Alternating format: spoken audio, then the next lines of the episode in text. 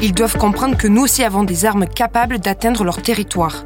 Le regard fixe et la voix ferme, Vladimir Poutine menace ce jeudi dans son discours les pays occidentaux de faire usage des armes, notamment de l'arme nucléaire. Le message semble clair et se fait la réponse au discours d'Emmanuel Macron sur la possibilité d'envoyer un jour des troupes aux côtés de l'Ukraine. Mais au-delà de la menace que laisse planer Vladimir Poutine, est-ce que le risque de conflit nucléaire avec la Russie est vraiment possible? On pose la question à Patrick Sauce, éditorialiste politique international à BFM TV. Vladimir Poutine s'adressait à toute la population de la Fédération de, Russie. Euh, le lieu, c'est le Gostiny Dvor, c'est un mélange entre un palais des congrès et une galerie marchande euh, qui se trouve vraiment à, quelques dizaines de mètres, à des centaines de mètres de, du Kremlin et de la place rouge. Et les gens qui étaient en face Très officiellement, le discours à la nation s'adresse euh, en particulier au Parlement, mais il y avait plus que des parlementaires. Il y avait aussi vraiment tout ce que la nation russe compte comme élite militaire, politique, religieuse aussi et médiatique parce qu'il faisait bon se montrer, lorsqu'on est journaliste influent euh, russe, se montrer devant le maître du Kremlin. Le président russe a donc brandi la menace nucléaire. Est-ce qu'on doit le prendre au sérieux? Ce ne serait pas très sérieux de ne pas le prendre au sérieux. Ensuite, il reste dans sa, ce que l'on appelle, euh, dans le vocabulaire de la dissuasion nucléaire, sa grammaire. Mais la grammaire, elle ne bouge pas d'un iota depuis le début de l'invasion russe en, Ukraine.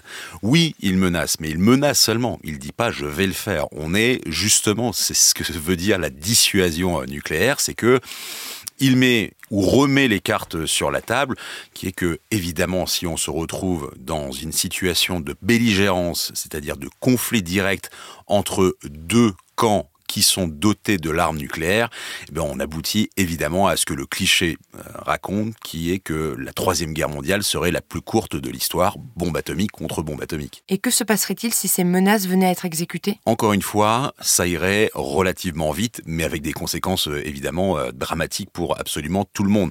Mais il faut quand même se remémorer tout ce qui a été dit, montré sur les plateaux de la télévision en russe, notamment la, la, première chaîne, avec ces grandes infographies et ces cartes qui montrait que en quelques secondes, un missile intercontinental arriverait et détruirait euh, Paris depuis euh, Moscou, Paris ou Londres. Mais on est vraiment dans la menace. Mais j'ai envie de dire, euh, c'était aussi le, sens des propos d'Emmanuel Macron, qui n'est pas allé puisque ce n'était pas un propos escalatoire et parce que la France n'est pas en guerre contre la Russie. Mais quand il dit rien n'est exclu, en parlant de présence militaire. J'utilise moi ces, mots-là parce que euh, troupe au sol, on a bien compris que ça pouvait euh, porter à, à, confusion. C'est de la menace, c'est ce qu'il appelle de l'ambiguïté stratégique. Eh bien, Vladimir Poutine, il reste dans l'ambiguïté stratégique.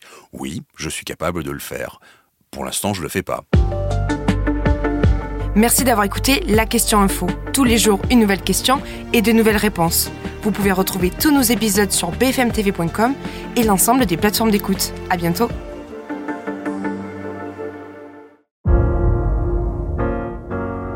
Vous avez aimé écouter la Question Info?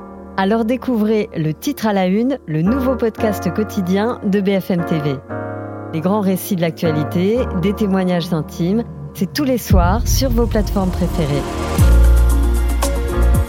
À bientôt